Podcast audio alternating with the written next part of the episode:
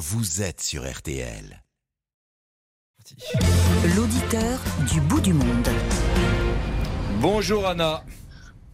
Bonjour. Donc j'ai donné un pauvre indice un peu minable tout à l'heure pour essayer de faire deviner à ceux qui nous écoutent sur RTL où vous êtes. J'ai dit Carlos Ghosn, vous êtes bien évidemment à Beyrouth, au Liban. Oui, tout à fait. J'habite euh, à Beyrouth, au Liban. Que faites-vous là-bas?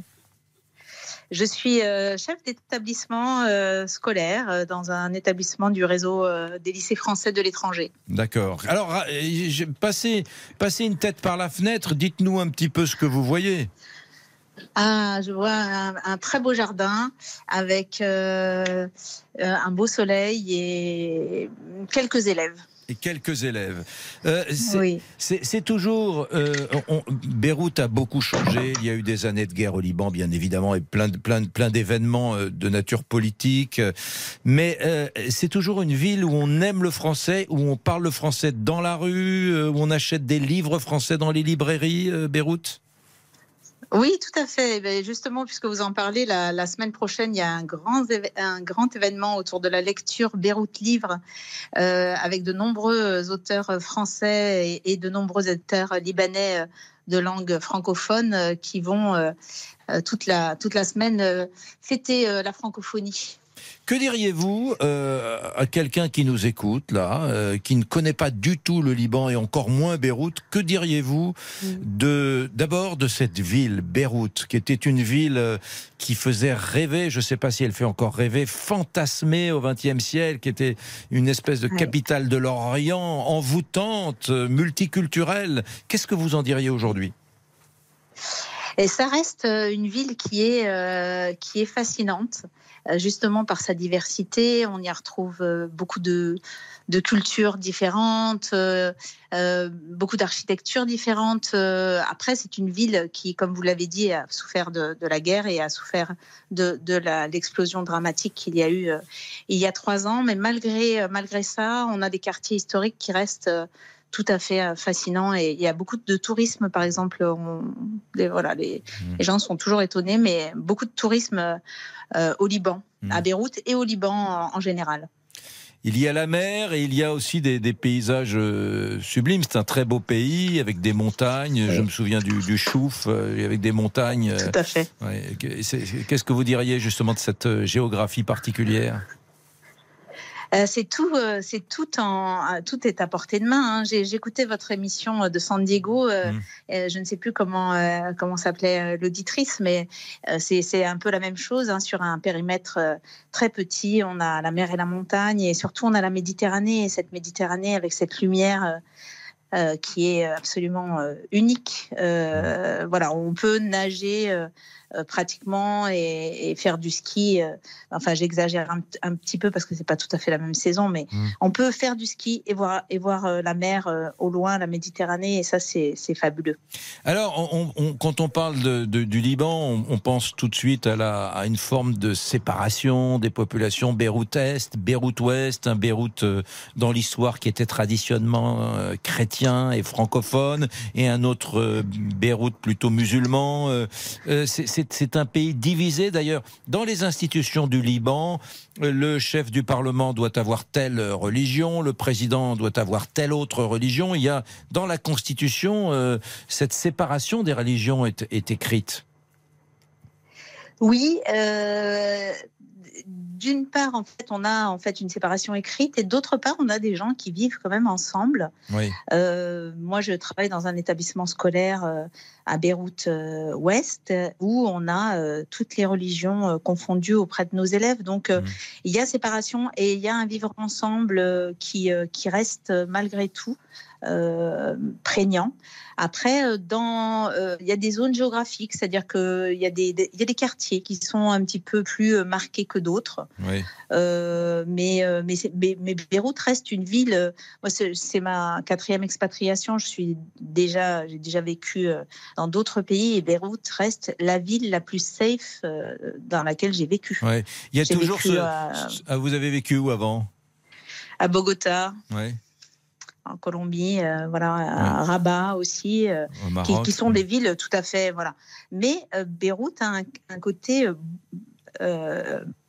encore plus euh, comme, sûr, enfin, où sûr, on se sent Ouais. où on se sent en sécurité. Il y a toujours ce... Les gens, ils, Mm. ils font beaucoup. hein. Ils sont pour beaucoup. euh, les Libanais sont, sont extraordinaires d'accueil. Ouais. Ashrafieh, c'est ça, ce vieux quartier qui est un Tout peu le, marais de, Oui. de, de, de, de Beyrouth, c'est-à-dire le vieux quartier avec Ouais. les, les vieux immeubles euh, qui, qui évoquent la présence autrefois euh, quasi coloniale des Français des- et de d'autres d'autres nations d'ailleurs, des Anglais. etc. Oui, oui, les Grecs orthodoxes aussi. Mm. Euh, il, y a, euh, il y a une grosse histoire euh, religieuse. hein. Il y a 18, euh, 18 euh, euh, ethnies qui sont représentées dans, dans le, euh, dans la Constitution. Donc, euh, Ah, on, le, on le- retrouve. le- le Liban, c'est 18 euh, ethnies, religions différentes juxtaposées. Exactement. Incroyable. ouais. Ça laisse beaucoup de place. hein. Oui, ça laisse. Il y a toujours les, il y a toujours cette, euh, euh, ce, ce re- regroupement euh, et, et cette religion un peu singulière que nous connaissons si peu nous en France. Les Druzes, il y a toujours des Druzes. Les Druzes. Ouais, les Druzes. Tout à fait. Dans le, dans le chouf d'ailleurs. ouais. C'est Euh, une branche de l'islam. C'est une branche de l'islam, c'est Euh, je crois que c'est une, euh, c'est un courant, euh, un courant plutôt qu'une branche. Et Mm. euh, ça- la séparation a été euh, faite il y a très très longtemps. Ils n'ont pas les mêmes rituels, euh, ils n'ont pas la même organisation euh, sociale non plus, euh, mais ils se rapprochent en fait de la religion euh, Mm. euh, islamique, oui, oui. Euh, et donc les Druzes sont euh, au Liban et, et aussi en Irak, euh, pardon, en Syrie. Ouais. C'est Liban, Syrie, et donc c'est géographique, les Druzes. Oui, oui, il y a toujours des Druzes au Liban. Et Anna, euh, au Liban, on mange bien, on mange même très bien. C'est quoi votre, Ah, euh, votre plat préféré, euh, votre plat libanais préféré Euh, moi, je suis, euh, je suis une fan de, de falafel, en fait, avec euh, la, la sauce euh, qui, euh, qui est faite avec du thym, le tahini, le tarator. Euh, voilà, je suis, euh, je suis vraiment fan de, de leur. euh, de toute leur préparation à base d'houmous. hein. Le pois chiche, le, le houmous ici, c'est le, le nom du pois chiche. Voilà, et puis leurs desserts qui sont absolument. Voilà, il fait- le Liban, c'est évidemment une des plus belles gastronomies euh, euh, du monde. Moi, je le dis, hein, euh, voilà, euh, sans, sans complexe. Et, euh, et leur, leur manière de, de, de jouer avec les saveurs et les Beaucoup de, épices, de fleurs d'oranger et aussi. les herbes. Ouais, de Ouais. fleurs d'oranger. Ouais. Ouais, ouais, Ouais. c'est- Ça nous donne faim tout ça. hein. Ouais. Il est quelle heure chez vous Il est quelle heure à Beyrouth là? Alors il- là, il est euh, 15h10. Il est 15h10. 15h10. Et euh, qu'est-ce que vous allez manger ce soir? Euh, ce soir, je pense que je vais euh, manger une, un plat libanais qui est à base de lentilles. Ils mangent beaucoup, beaucoup de, de, de légumes secs et qui s'appelle la mouhardra. Hmm. Je le prononce très mal, mouhardra, quelque Hmm. chose comme ça, avec euh, des lentilles et du riz. Et vous croisez souvent, oignons. vous croisez souvent euh, Carlos Ghosn, euh, l'ancien patron de Ça Renault qui vit reclus à Beyrouth? Ça m'est arrivé, ça m'est arrivé vrai, en fait. dans la rue? Non. Oui, oui. Euh, dans, au marché, oui. Il y a un marché, euh, un petit marché un peu bio dans le quartier Gémaïs, et, qui est un quartier historique aussi, et, et je l'ai, je l'y ai déjà vu. Oui. Carlos Ghosn au marché.